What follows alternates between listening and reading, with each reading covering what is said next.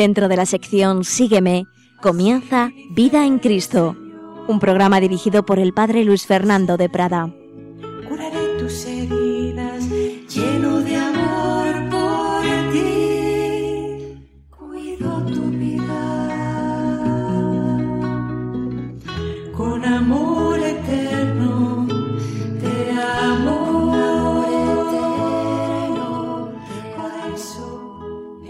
Vida en Cristo, la vida en el Espíritu Santo debe ser una vida de paz, una vida de alegría.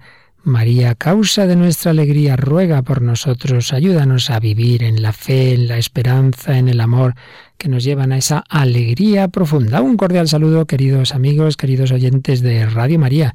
Estamos dedicando varias reflexiones a este tema tan importante en nuestra vida, que llevemos nuestra vida espiritual, nuestra vida de fe, nuestra vida en definitiva, es la vida humana. La vida de fe no es una cosa al margen de la vida real, es la vida real vivida con el Señor, vivida con Jesucristo, vivida en el Espíritu Santo. Pues bien, que esa nuestra vida real vivida desde la fe tenga como consecuencia psicológica, por así decir, la paz profunda del alma y la alegría.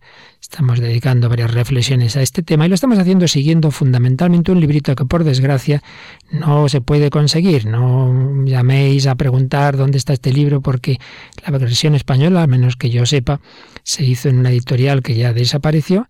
Librito titulado Paz y Alegría de un jesuita, Foch, F-O-C-H, pero como digo, yo no sé que exista ahora mismo una versión española que se pueda conseguir. Pero bueno, para eso lo estamos resumiendo, que queden grabadas las enseñanzas de este librito sencillo, pero que hace mucho bien, ha hecho mucho bien a muchísimas personas y veo que también el, el contarlo por la radio, pues muchos nos lo contáis lo mismo, que, que hace bien. Estábamos viendo motivos para vivir en la paz y motivos para vivir en la alegría, como el cristiano debe pedir al Señor y poner de su parte para vivir siempre con ese tono de alegría. Y estábamos en un punto concreto que puede parecer un poco chocante, incluso a lo mejor a alguno le parece poco sincero, y es que no solo debemos, ante todo como es natural, tener esa alegría interior, sino intentar manifestarla con nuestra actitud de sonrisa, aunque uno se sienta triste, y decíamos que eso no es hipocresía, porque la sinceridad no es expresar lo que uno siente sin más. Hoy me siento así, pues te lo voy y te lo suelto. Hombre, no. Es expresar aquello de lo que uno está convencido. Si yo estoy convencido que tengo motivos de alegría, más motivos de alegría que de tristeza, si yo estoy convencido de ello, aunque a lo mejor hoy no me sienta muy bien, no estoy hoy para muchas bromas, sin embargo, debo intentar expresar aquello de lo que estoy convencido en el fondo. No lo que hoy siento porque he dormido mal, porque estoy enfermo, porque tengo tal disgusto, tal preocupación, que sí, que eso es verdad, pero eso es, digamos, como un nivel más superficial de las olas del mar, pero en el fondo del océano hay esa serenidad, y esa es la serenidad que tiene el verdadero cristiano anclado por la fe, la esperanza y la caridad en el amor de Dios. Por ello, no es falta de sinceridad expresar externamente la alegría mediante la sonrisa. Y estábamos pues, recogiendo algunas sugerencias y algunos consejos de este librito sobre este punto de la sonrisa, sonreír a todo y a todos, movidos por el celo apostólico. La gente sigue a aquellos de quienes espera que le abran la puerta de la felicidad, que mejor apostolado que el apostolado de la sonrisa. No hay ni que decir nada. Con ver a una persona alegre, sonriente, eso ya atrae y hace pensar. Yo conozco personas que se han acercado a una comunidad religiosa simplemente de ver esa alegría, esa profunda y permanente sonrisa. No sonrisa profidena y que solemos decir forzada, sino una verdadera sonrisa que brota de lo hondo del corazón. Motivos apostólicos. Sonrisa que también, en cuanto sea posible, debemos mantener en medio de las pruebas y de los sufrimientos, pues en sí misma, prescindiendo de sus causas, la prueba es expresión de una voluntad actual de Dios sobre nosotros. Por tanto, es un don de Dios. Quizá no era lo que Dios directamente quería, pero si al menos lo permite, pues ya en ese sentido, si permite esto, es ya para mí voluntad de Dios, no que uno no deba intentar luchar contra los problemas y las dificultades y quizá superarlos, pero en tanto en cuanto esto está ahí, yo debo aceptarlo en la providencia permisiva de Dios nuestro Señor. La prueba lleva consigo muchos beneficios, nos hace ejercitar muchas virtudes. Por ello, no desanimarnos, sonreír en medio de la prueba, en cuanto sea posible. maestro de vida espiritual suele decir que las cruces se ofrecen, se ofrecen sobre todo antes de que lleguen. Y luego cuando llegan, pues eh, se llevan como se puede. Hay veces en que uno no está para muchas bromas y bueno, pues se hace lo que se puede. O sea que esto es el ideal. Siempre tenemos que intentar llevar todo con la mayor alegría, con sonrisa, pero es verdad que hay veces que es muy, muy, muy difícil y, y bueno, no nos olvidemos de que Jesús en ese no estaba precisamente eh, muy alegre. Por tanto, hay ocasiones en que se hace lo que se puede. La cruz se ofrece antes de que llegue y se ofrece como se puede. Por supuesto, podemos recordar aquí, podemos hacer un pequeños cursos recordando que la exhortación apostólica Evangelii Gaudium del Papa Francisco, que viene a ser un poco como su, su programa, su primera gran, gran documento, porque el anterior Lumen Fidei realmente estaba escrito en su mayor parte por, por el Papa Benedicto XVI, aunque luego lo asumió él pero el que expresa más un poquito sus líneas directrices es el Evangelio Gaudium, pues aparecen muchas ideas sobre la alegría. Bueno, para empezar el título, ¿verdad? La primera frase de este documento dice, la alegría del Evangelio llena el corazón y la vida entera de los que se encuentran con Jesús. Qué mayor motivo de alegría que encontrarnos con Jesús. Y sigue diciendo, quienes se dejan salvar por Él, son liberados del pecado, de la tristeza, del vacío interior, del aislamiento. Con Jesucristo siempre nace y renace la alegría. Si tú te encuentras ahora, querido oyente, caidillo, triste, piensa esto, que con Jesucristo siempre es posible renacer, renacer a la alegría. Déjate salvar por Él, pero claro, para eso acércate a Él. La oración, los sacramentos, abrir tu alma también al sacerdote, a persona de confianza con la que puedas comunicarte. Hay que poner de nuestra parte es muy cómodo a veces dejarnos llevar de la ay qué mal estoy, ay estoy triste tal, pero vamos a hacer algo, no, no, no. A veces eh, parece como que no acabamos de de querer rechazar del todo la tristeza. Tiene sus ventajas, doy penita a los demás, a ver si así me ayudan. No, no, de eso nada, de eso nada. También el número dos del Evangelii Gaudium, pues habla de, de esos creyentes que en vez de estar alegres, como sería lo propio de todo el que ha conocido a Jesucristo, pues dice que no goza de la dulce alegría de su amor, no palpita en ellos el entusiasmo por hacer el bien, sino que son a veces se convierten en seres resentidos, quejosos, sin vida. ¡Ay, qué peligro! Resentidos, quejosos, sin vida, ¿qué tal? Mal, mal, todo muy mal. Personas que siempre se están quejando, que siempre están recordando lo que les han hecho, que ahí nadie se acuerda de mí, no vienen a verme, tal, no sé quién. Resentidos, quejosos, sin vida. Esa no es la opción de una vida digna y plena. Ese no es el deseo de Dios para con nosotros. Esa no es la vida en el Espíritu que brota del corazón de Cristo resucitado. Pues esto es lo que nosotros queremos, la vida en Cristo, la vida en el Espíritu, la vida en el Espíritu, qué bonita expresión, vida en el Espíritu que brota del corazón de Cristo resucitado. La vida que brota del corazón de Cristo es vida de alegría, la alegría de la buena noticia, la que anuncian los ángeles a los pastores en el nacimiento de Jesús o lo que anuncian también los ángeles a las mujeres cuando Jesús ha resucitado. Por ello, sonriamos, cuidemos esa alegría, no caigamos en esto que dice también el Papa Francisco en el número 6 de Evangelii Gaudium. Hay cristianos cuya opción parece ser la de una cuaresma sin Pascua. Ahora, eso sí, añade el Papa, reconozco que la alegría no se vive del mismo modo en todas las etapas y circunstancias de la vida, a veces muy duras. Es lo que estábamos antes diciendo. Hay ocasiones en que, bueno, la cruz se ofrece y luego se lleva como se puede. Pues sí, hay etapas muy duras, circunstancias muy duras, en que no se puede vivir la alegría lo mismo que cuando todo va fácilmente bien. Pero dice el Papa que siempre permanece al menos como un brote de luz que nace ¿De dónde nace ese brote de luz en medio de, los problemas y sufrimientos? De la certeza personal de ser infinitamente amado más allá de todo. Sí, estoy pasándolo mal, este es un problema muy grave, pero hay algo de lo que nunca puedo dudar, una certeza firme, ser infinitamente amado por Dios. Jesús era infinitamente amado por el Padre, también en Gesemaní, también en la cruz. Dice el Papa, comprendo a las personas que tienden a la tristeza por las graves dificultades que tienen que sufrir, comprendo. Pero poco a poco hay que permitir que la alegría de la fe comience a despertarse como una secreta pero firme confianza, aun en medio de las peores angustias. Y viene una cita del libro de las lamentaciones en que una persona está pasándolo muy mal. Dice, me encuentro lejos de la paz, he olvidado la dicha.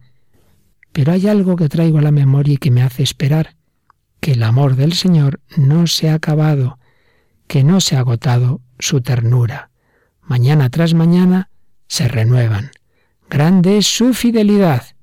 Bueno es esperar en silencio la salvación del Señor. Muchas ideas muy bellas que están en este documento que no vamos a seguir con él, puesto que dedicamos bastantes reflexiones al Evangelio y Gaudium, pero es bueno aquí hacer alusión, hablando de la alegría, a estos principios y a estas sugerencias que nos hacía el Papa Francisco ahí en ese Evangelio Gaudium. Sonreír, sonreír en medio de la prueba, aunque nos cueste, sabiendo que no siempre vamos a tener la misma facilidad para ello, ciertamente es heroico, es heroico, claro, sonreír cuando todo nos va bien no tiene mérito, ¿verdad? Lo, lo bello es luchar por la alegría y exteriorizarla cuando lo estamos pasando mal. Y de esto nos sigue hablando este librito, la alegría aún en la prueba, y en tono oracional le pide así a Jesús, el autor de este librito que estamos resumiendo, Verbo de Dios, esplendor del Padre, Jesús, derrama en nuestro corazón estas disposiciones que están muy por encima de nuestras posibilidades. ¿Qué disposiciones pide? La paz y la alegría profunda, aun en medio de las pruebas más atormentadoras, aun en medio de los sufrimientos físicos y morales. Infúndelas en nuestro corazón, como el Espíritu Santo las infundió en tu corazón humano, como tú las infundiste en los apóstoles, en las santas mujeres, después de la resurrección y después de Pentecostés. Recordemos lo que dice el libro de los Hechos de los Apóstoles 5:41. Los apóstoles les habían azotado, habían sufrido, y dice que iban alegres, porque habían sido dignos de recibir injurias por causa de Cristo. Fíjate, ellos antes están cobardes, ahora les persiguen, les azotan y por eso se ponen tan contentos. Iban alegres, no porque los sufrimientos cesasen milagrosamente, sino porque la gracia de Dios les hacía amar el sufrir por causa de Cristo. Jesús, te pedimos esa paz y alegría profunda, te pedimos esa especie de superioridad por la cual nada de lo que pudiera disgustarnos logrará realmente disgustarnos y entristecernos, superioridad sobre las circunstancias. Te pedimos el instinto de aprovecharlo todo y servirnos de todo para progresar, que toda contrariedad, todo sufrimiento, toda privación, todo aumento de problemas o de fatiga, sea ocasión para intensificar nuestro fervor y nuestro agradecimiento, y no consiga más que acercarnos a ti y hacernos sonreír una vez más y más a gusto que antes. Esta es, queridos amigos, la alegría heroica. Si hablamos de fortaleza heroica, de paciencia heroica, de humildad heroica, hay también una alegría heroica. Hay veces en que cuesta mucho, luchar por la alegría, que lo fácil es dejarnos llevar de la tristeza, pero hay que luchar contra ello, no te dejes llevar, no te dejes arrastrar por la depresión, por las adversidades, debes considerar como único gozo auténtico el que está ahí contigo Jesucristo y tú sufres con Él. Como el Padre me amó, así os amo yo, dijo Jesús a sus discípulos, a los que no envió a pasarlo bien en este mundo, sino a grandes combates, no a conseguir honores, sino a encontrarse con desprecios, no al descanso, sino al trabajo, no a la comodidad, sino a que dieran mucho fruto. Hijo mío, acuérdate de estas palabras. Estamos ahora citando el famosísimo Kempis, la imitación de Cristo. Paz y alegría. Jesús, manso y humilde de corazón, haz nuestro corazón semejante al tuyo, siempre humilde y obediente. Y esa será la primera condición para vivir en tu paz, para vivir en tu alegría, como le aconsejaba San Ignacio a un novicio, hijo, para estar siempre contento y sonriente, sé humilde siempre y sé siempre obediente. Humildad, obediencia. La base indispensable para la verdadera alegría es la paz, la fidelidad a la gracia, la inocencia de vida, el dominio de toda pretensión orgullosa, de toda susceptibilidad. ¿Cuántas veces sufrimos porque somos muy susceptibles? Me han dicho, me han dejado de decir, se han olvidado de mí, fíjate, me han mirado mal, pero hijo, no puedes estar así constantemente fijándote y registrando lo que te hacen o te parece a ti que te hacen. Por ahí no hay manera de vivir en la alegría. Jesús, te lo pedimos.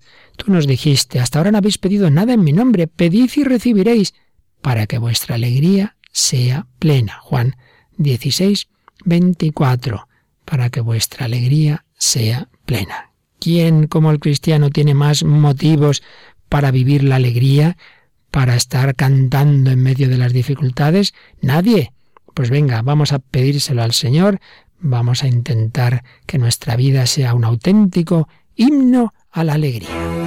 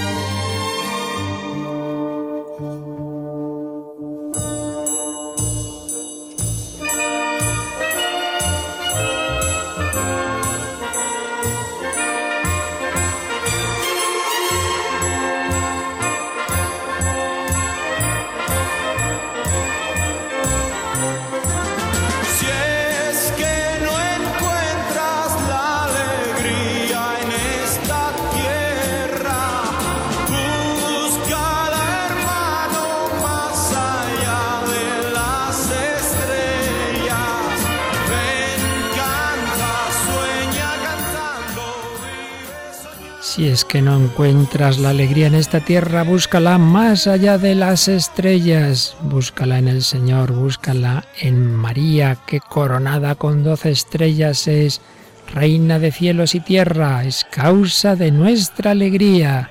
María, ruega por nosotros, danos tu paz y tu alegría.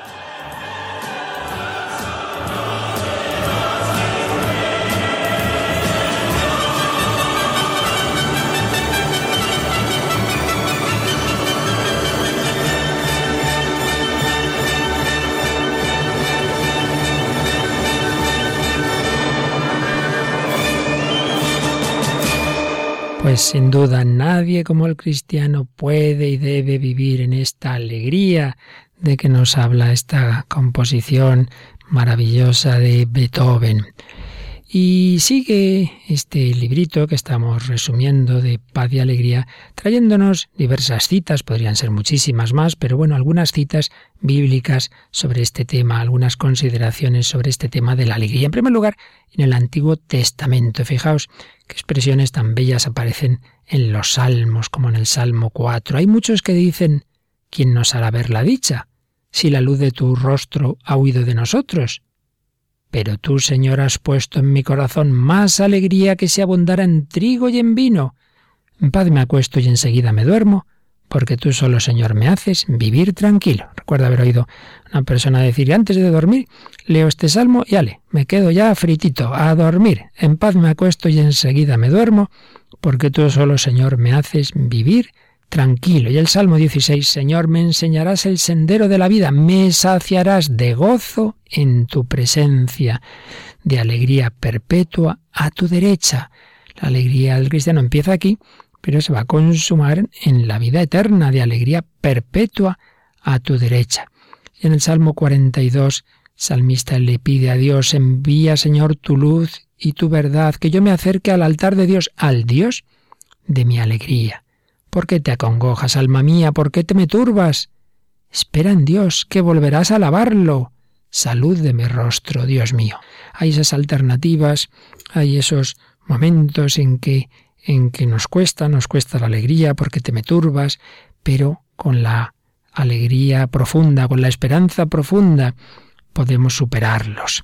Cuando me parece que voy a tropezar, tu misericordia, Señor, me sostiene. Cuando se multiplican mis preocupaciones, tus consuelos son mi delicia, dice el Salmo 94.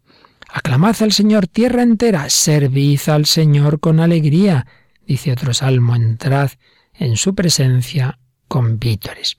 Y en los profetas, muy particularmente en Isaías o en Zacarías, aparecen muchas expresiones de alegría. El desierto y el yermo se regocijarán, se alegrarán el páramo y la estepa florecerá como flor de narciso, se alegrará con gozo y alegría. Fortaleced las manos débiles, robusteced las rodillas vacilantes, decid a los cobardes de corazón, sed fuertes, no temáis. Mirad a vuestro Dios que trae el desquite que viene en persona. Resarcirá y os salvará, vaya que si vino en persona, nuestro Dios, nuestro Señor, Jesucristo, que vino a darnos la auténtica alegría del cielo, la metió en la tierra, en este valle de lágrimas, nos dio la alegría incluso en medio del dolor, porque sí, también lo pasamos mal, bienaventurados los que lloran, pero ellos serán consolados, porque ellos serán consolados. Alegría y dolor van ungidos por la fuerza del amor, por la fuerza del Espíritu Santo. Y ya saltando al Nuevo Testamento, pues seguimos en él con las palabras de Jesús, dichosos vosotros, por ejemplo, en el Sermón del Monte, cuando os insulten y persigan.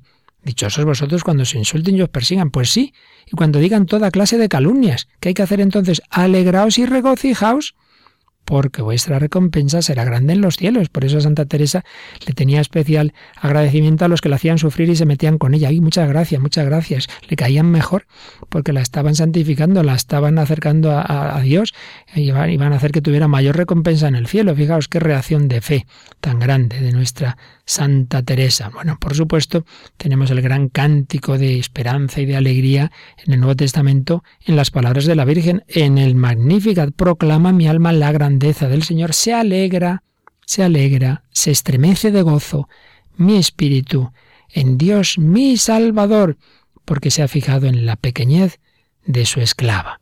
Bueno, todo, todo el Evangelio el ángel les dice a los pastores, os doy una buena noticia, una gran alegría para todo el pueblo, y os ha nacido en la ciudad de David un Salvador, el Mesías, el Señor. hay una frase de Jesús especialmente significativa en este sentido, cuando los apóstoles vienen muy contentos de que han estado haciendo como una especie de misión, han estado predicando, expulsando demonios, y dice el Evangelio Lucas 10, 20, que venían muy contentos y entonces va Jesús y les dice, eh, no os alegréis porque se os someten los espíritus, alegraos porque vuestros nombres están escritos en el cielo. Esto es muy importante. Nosotros solemos alegrarnos o entristecernos según nos salgan las cosas. Me ha salido bien, estoy contento, ha salido mal, estoy triste, mi equipo ha ganado, estoy contento, ha perdido, estoy triste. Y Jesús dice, venís contentos porque os ha salido bien la misión y el día que no salga bien, el día que no se convierta nadie, el día que no se expulsan los demonios, el día que os persiguen y os matan, ¿qué pasa? ¿Ese día ya se acabó la alegría? No, porque el motivo no tiene que ser que las cosas salen mejor o peor, el motivo tiene que ser, el motivo tiene que ser que nuestros nombres están escritos en el cielo, es decir, en el corazón de Dios, es decir, que somos amados, no porque las cosas me salgan mejor o peor. Alegraos porque vuestros nombres están escritos en los cielos, están escritos en el corazón de Dios. Es verdad, habrá momentos difíciles, nos dice Jesús en Juan 16, 20, os aseguro, vosotros lloraréis y os lamentaréis, mientras que el mundo se alegrará, os entristeceréis, pero vuestra tristeza se convertirá en alegría. Os veré de nuevo y se alegrará vuestro corazón y vuestra alegría nadie os la podrá quitar. Sí, pasamos malos momentos, todos, sí, sí, los apóstoles pasaron muy mal en la pasión de Cristo, bueno, pero eso no era el final de la película. El final iba a ser la alegría esplendorosa de la resurrección. Así pues, Pensemos eso, que hay malos momentos, pero que te espera lo mejor, querido hermano, te espera lo mejor. Estás con Jesucristo que ha vencido a la muerte, que ha vencido el dolor. Y desde esa certeza tenemos también que darnos a los demás. Dice San Pablo en 2 Corintios 9, 7, Dios ama al que da con alegría. Otro fundamento de nuestra alegría, hemos dicho uno muy importante, sabernos amados por Dios, pero otro es que yo ame a los demás, que yo me entregue a los demás, que no me fije en si me dan o no, sino que yo me dé. Que te den o no no depende de ti, depende del otro, pero el darte, con la gracia de Dios, sí te es posible. Entonces, si tú te entregas tu vida, tu tiempo, tus bienes, pues el Señor te va a llenar de alegría. Dios ama al que da con alegría. Y San Pablo nos lo manda, podríamos decir que hay como un mandamiento en la carta a los filipenses, alegraos siempre en el Señor, os lo repito, alegraos, alegraos. No os preocupéis por nada. Estamos ahí, ¿qué haré, qué dejaré de hacer? Sino que en todo vuestras peticiones queden expuestas ante Dios por la oración y la plegaria, junto con acción de gracias. Y la paz de Dios, que está por encima de todo razonamiento, guardará vuestros corazones y vuestros pensamientos en Cristo Jesús. Filipenses 4, 4 y siguientes. Y en otro lugar, Galatas 5, 22, nos va a decir el apóstol que el fruto del Espíritu es caridad, alegría, paz, paciencia, bondad, benignidad, fidelidad, mansedumbre, continencia. Así pues, fruto de la vida espiritual es la alegría. También San Pedro en su primera carta va a hablar a los cristianos que están pasando lo mal, que están sufriendo y que aunque no conozcan a Jesucristo, lo aman sin haberlo visto y os estremecéis de gozo, con una alegría indecible y radiante al alcanzar la meta de vuestra fe, vuestra salvación. Primera de Pedro capítulo 1 del 5 al 9. Y el propio San Pedro en esa carta, pero en el capítulo 4, 13-14 dice a los que están sufriendo, alegraos en la medida en que compartís los padecimientos de Cristo, para que también, cuando se manifieste su gloria, os alegréis, estremecidos de nombre. Felices vosotros si sufrís por el nombre de Cristo, si sois insultados por el nombre de Cristo, porque el Espíritu de Dios descansa sobre vosotros. Muchas exhortaciones en la Escritura, como veis, a la alegría. Somos amados, vivimos con Cristo, Él ha triunfado, somos capaces de amar. Por ello, intentemos vivir así, en la alegría, con Jesús. Vamos a pedírselo al Señor, vamos a pedir esta paz y esta alegría.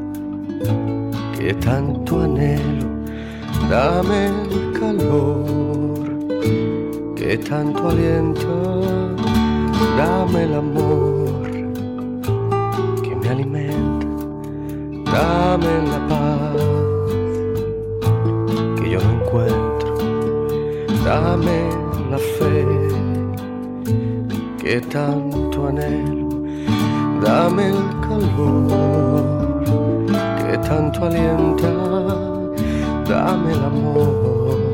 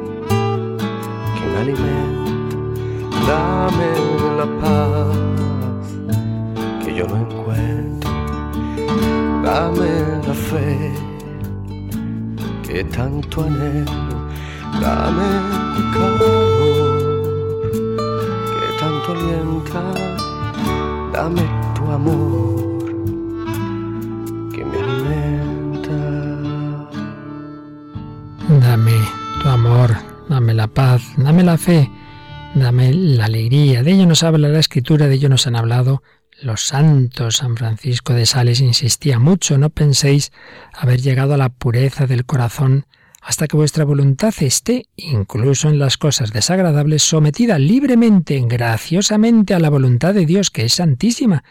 Si nos sometemos a la voluntad de Dios, aceptamos sus designios, pues ese será un motivo de alegría, no hay nada que Dios o no quiera o no permita, si lo permite, pues en el fondo es porque lo quiere para mi bien, aunque tenga un aspecto desagradable.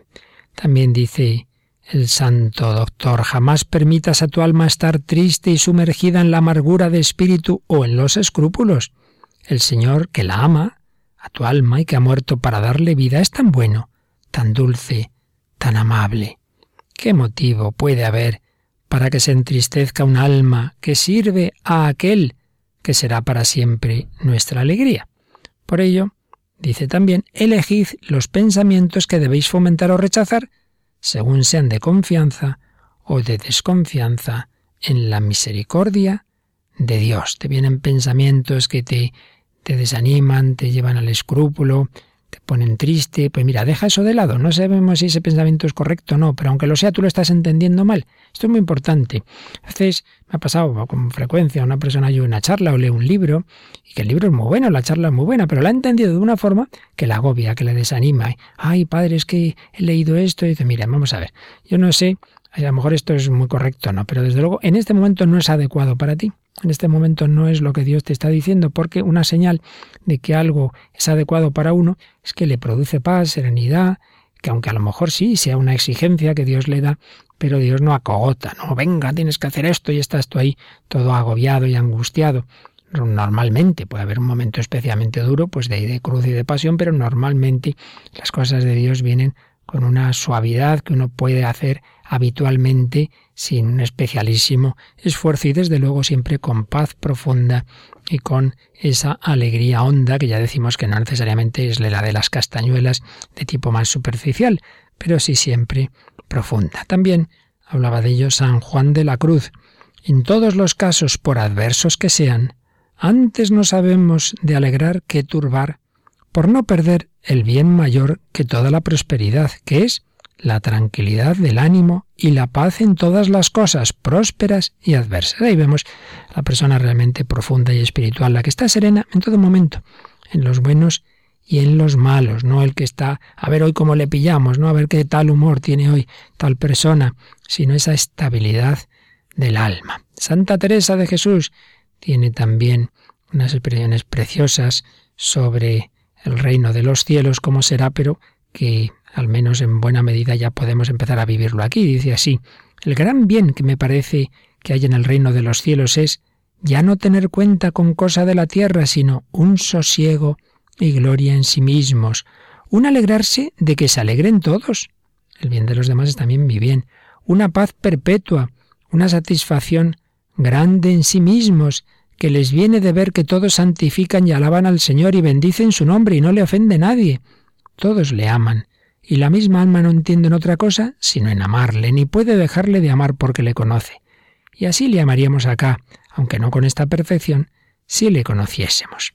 Y en otro lugar dice la santa doctora de Ávila, alégrate alma mía, que hay quien ame a tu Dios como él merece, alégrate, que hay quien conoce su bondad y valor, dale gracias, que nos dio en la tierra quien así lo conoce como a su único Hijo, que todas las cosas de la tierra no sean bastantes para apartarte de deleitarte tú y alegrarte en la grandeza de tu Dios.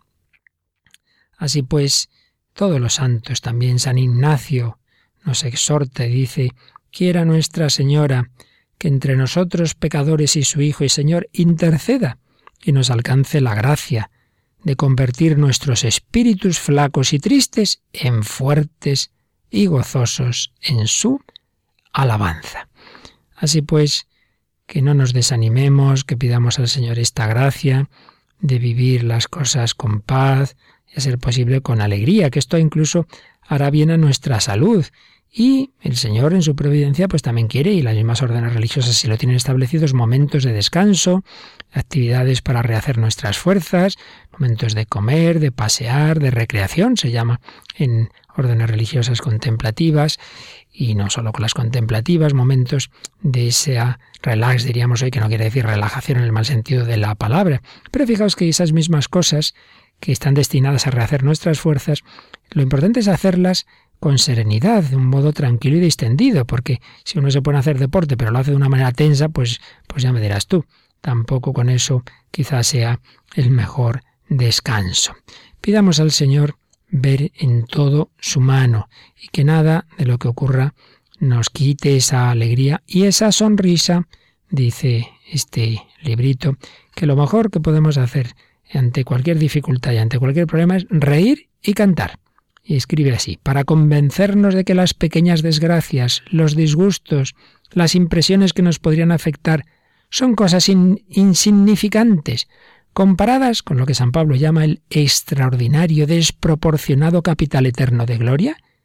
Es decir, lo que aquí podamos sufrir no es nada, ridículo comparado con el cielo, nada tan eficaz como reír y cantar para acentuar enseguida nuestra reacción contra los primeros impulsos de la naturaleza o del amor propio?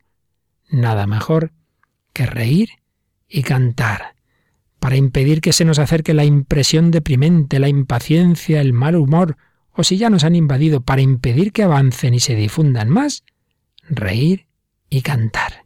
Reír y cantar para exigirnos a nosotros mismos el esfuerzo de hacer como si estuviéramos contentos, ya lo hemos explicado antes, esto no es hipocresía, en el fondo tengo motivos para estarlo, pues venga, voy a actuar como si lo sintiera, eso que ya me creo, porque tenemos que estar contentos, porque queremos estar contentos, porque no hay ninguna razón seria para no estarlo, porque Dios, que es todopoderoso y eterno, me ama motivo de alegría, porque Jesucristo, mi amigo, ha triunfado, porque ha resucitado, porque me espera el cielo, porque todo sufrimiento Dios saca un bien de él, con él nos purifica, con él nos va madurando, nos va santificando, con él colaboramos a la redención del mundo, con él ofrecido, estás haciendo más que con muchas palabras para que se convierta ese hijo, ese amigo, ese familiar. Nada se pierde cuando se vive con amor y lo más eficaz es la cruz. ¿Qué hacía Jesús en la cruz? Nada, pues pues lo más importante, ofrecer la vida. Lo importante es que Jesucristo reine, que sea glorificado y con la certeza de que ha triunfado, de que Jesús ha resucitado. Por eso fijaos que en los ejercicios espirituales, la cuarta etapa, se llama la cuarta semana, San Ignacio pone una petición, que pidamos al Señor el gozo, el gozo de Cristo resucitado, alegrarme de la alegría de Cristo. Hay diversos motivos o niveles, digamos, de alegría. Uno puede tener una alegría meramente humana, pues como decíamos antes, ¿no? Estoy contento, pues yo qué sé, porque la comida estaba muy rica, porque ha ganado mi equipo, porque he sacado una buena nota en el examen, porque me ha ido bien en este trabajo. Bien, bien, no es malo, pero depende de, de cómo vayan las cosas. Hay también una alegría espiritual, pero no del todo profunda. Estoy contento pues porque me va bien la oración, porque siento al Señor, porque voy consiguiendo no caer en tal pecado. Bueno, pero ¿qué pasa el día que no sientes al Señor, el día que te cuesta la oración, el día en que experimentas tu fragilidad? Y entonces ya tienes motivos para desanimarte y para ponerte triste. No, no, no, no. Hay un motivo que nunca va a desaparecer. ¿Cuál? Que Jesucristo, mi amigo, mi redentor, ha triunfado, ha resucitado. Por ello, la alegría que pide San Ignacio en esa cuarta semana de ejercicios es muy desinteresada, no es por mí, es por Él. Él ha triunfado. Él y ya está resucitado, alegrarme del gozo de Cristo. Eso nadie nos lo puede quitar. El gozo de que Jesús, mi amigo, ha vencido. Es una alegría de un amor auténticamente desinteresado. ¿Es que acaso Dios no es infinitamente feliz, santo y hermoso? ¿Es que Jesús resucitado no tiene gloria y alegría infinitas? Entonces, si yo lo amo, ¿por qué estás triste, alma mía? ¿Por qué te me turbas? que decía ese salmo 42. Jesús ha resucitado. Este es el fundamento verdadero y más profundo de nuestra alegría, decía Carlos de Foucault. Por muy triste que yo esté, cuando me pongo al pie del altar y digo a nuestro Señor, Señor, tú eres infinitamente feliz y nada te falta, no puedo por menos de añadir, entonces yo también soy feliz, no me falta nada, me basta tu alegría. Qué bonito, ¿eh? Decía Carlos de Foucault que se sentía tristón, entonces ¿qué hacía? Se ponía ante el sagrario y le decía a Jesús, Señor, tú eres infinitamente feliz y nada te falta. Pues entonces yo también lo soy. Me basta que tú estés contento, me basta tu alegría. Para quien mira las cosas con ojos de fe, lo importante es la vida con mayúscula, la vida eterna. El tiempo aquí abajo no es útil ni vale si no nos sirve para ganar la vida eterna. El tiempo no es oro, es eternidad. Vale lo que vale una eternidad feliz o desgraciada. Todo debe servirnos para ganar, intensificar, enriquecer esa vida, esa vida eterna que nos ha tenido Jesús resucitado. Por tanto, siempre y en todo, aleluya. Y nos dice Padre Foch, dicho de forma negativa, cada minuto en el que la paz se altera, se nubla la sonrisa o se apaga nuestra alegría, es un minuto total o parcialmente perdido para la obra de Dios en nosotros, para nuestro progreso espiritual. Si nuestra paz se altera y se apaga la alegría, es señal de que nuestro nivel de fe, esperanza y caridad ha bajado. Esas virtudes han tenido un eclipse. Entonces, bueno, no nos extrañe, pues estamos en camino, pues estas cosas nos pasan, pero bueno, es una señal de alerta. Cuidado, me estoy cada día más tristón, aquí algo está fallando, está bajando mi fe, que todo está en manos de Dios, mi esperanza de que Dios saca bien de todo y me conduce a la vida eterna, mi caridad, que lo importante es el amor de Dios y del prójimo, no mirarme a mí mismo. Si de verdad lo que buscamos es a Dios, nuestro capital está seguro. Está en ese lugar donde no llegan los ladrones. Hemos hecho la mejor inversión, tenemos garantizadas las mejores ganancias. Podremos decir con San Pablo en 2 Timoteo 1:12, sé de quién me he fiado. Sé de quién me he fiado, mi nombre está escrito en el corazón de Dios, me salgan las cosas bien o mal. Nuestros trabajos están en el libro de la vida, en el corazón de Dios. ¿Sufrimos? ¿No sufrimos? Si no sufrimos, dejemos que las manifestaciones externas de nuestra alegría pues lleven esa impresión natural de alegría. Pero si sufrimos, intentemos mostrarnos todavía más alegres, como el pianista que se concentra más en su música para ahogar y dominar el ruido de fuera. Mostrarnos más alegres, hacer un vigoroso llamamiento a la fe, a la generosidad, al gozo de querer hacer esto o aquello. En ese nuestro esfuerzo sereno hay un gran mérito. Dios está encantado de vernos trabajar para alegrarnos, decir y cantar más fuerte que nunca el Magnificat de María, el Te Deum como acción de gracias, el Gloria de la Misa, frases de los salmos, canciones religiosas, textos bíblicos. Pues esto puede ser muy interesante, que tengas ahí tu colección de textos, de canciones, de oraciones, cuando te veas precisamente tentado contra la alegría, pues cantar más todavía y decir con el Señor y con María, te, amo, Dios mío, Vivo en tu paz, en tu alegría, proclama mi alma la grandeza del Señor, se alegra mi espíritu en Dios, mi Salvador.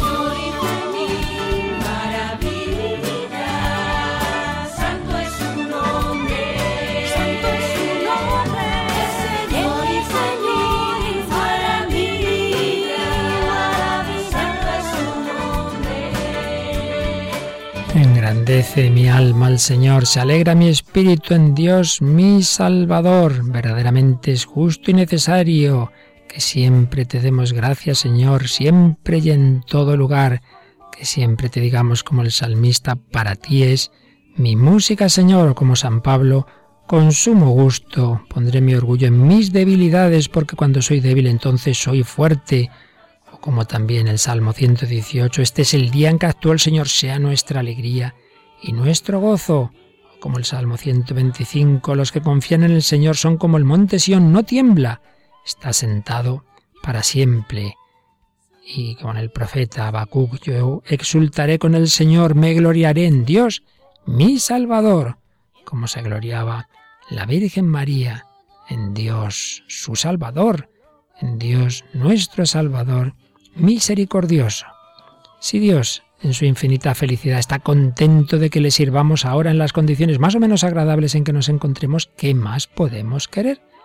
Qué vida tan santa y feliz, la de aquella persona en la que la paz y la alegría resplandecen en todo. El maligno ya no puede derrotarla. Para un creyente que vive en estado de gracia, solo hay una actitud y un modo digno de comportarse, la paz, calma interna, interna y externa, y no hay más que una expresión de su rostro digna de su vida interior, la alegría. Actitud interior, la paz, expresión exterior, la alegría. Santo es su nombre. Porque santo es su nombre, porque el Señor nos quiere, porque a cada día le basta su fatiga, nos dijo el Señor. Paz y alegría de sabernos en sus manos, de sabernos queridos. Paz y alegría de vivir para un ideal. Qué feliz la persona que tiene un ideal que llena su vida, que trabaja día a día pacíficamente por realizarlo sin desanimarse, sabiendo que el Señor nos va dando su gracia y su perdón, que, claro que caemos, claro que muchas veces no vivimos esto ni otras muchas cosas que sabemos que tenemos que hacer, pero bueno, que estamos en camino y que el Señor ya lo sabía y que por eso ya nos ha dejado hasta un sacramento para el perdón que podemos recibir todos los días que podemos recibir en cualquier momento. No nos desanimemos. El arma predilecta del diablo es el desánimo, es meternos el desaliento, es meternos la tristeza. Tú ya no puedes. ¿Para qué? Si lo has intentado muchas veces, no tienes remedio, no tienes solución. Esa voz del maligno enemigo que se nos mete a veces bajo capa de bien y que nos hace tanto daño. Paz y alegría.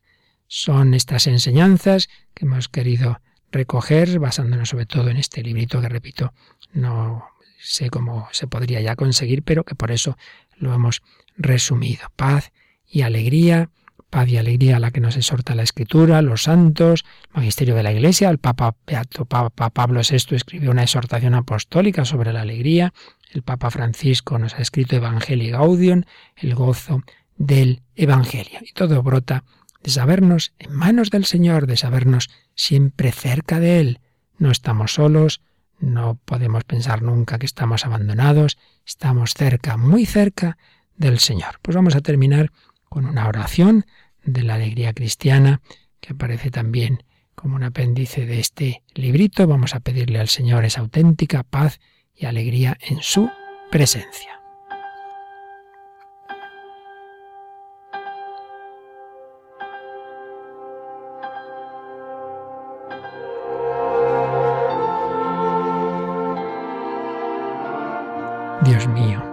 Estoy contento porque tú me amas a pesar de mi indignidad. Estoy contento porque te amo a pesar de mi miseria. Estoy contento porque puedo alguna vez, a pesar de mi nada, hacer que otros te conozcan y te amen. Estoy contento porque puedo sufrir algo por ti.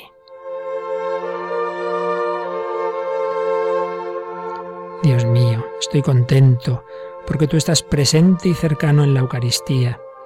Estoy contento porque tú eres mi huésped cada mañana. Estoy contento porque tu presencia bendita llena mi vida e ilumina mi vida. Dios mío, estoy contento porque tú eres mi fuerza en mis debilidades, porque tú eres mi consuelo en mis tristezas, porque tú eres mi luz en las oscuridades de mi vida, porque eres mi riqueza en mi pobreza.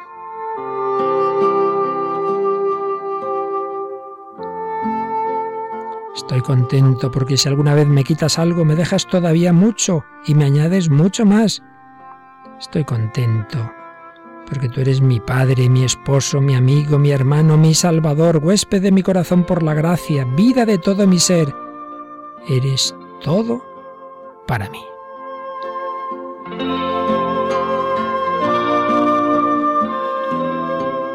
Estoy contento porque eres la belleza, la bondad, la verdad resplandeciente de las que mi alma está sedienta. Estoy contento porque eres la felicidad eterna de los seres queridos que he perdido. Estoy contento porque creo que los he de ver de nuevo y disfrutar de su compañía en los esplendores de la vida eterna. Maestro bueno, te doy gracias por haberme hecho encontrar en mi vida tantos corazones generosos y nobles. Te doy las gracias por el perfume de las flores, por el perfume de las almas santas, reflejo aquí abajo de tus inmortales bellezas. Te doy gracias por haberme permitido gozar de tantas maravillas creadas por ti. Te doy gracias por todos los bienes que poseo y por los que espero recibir de tu misericordia infinita en este mundo y en el otro para mí y para todas las personas a las que quiero. Amén.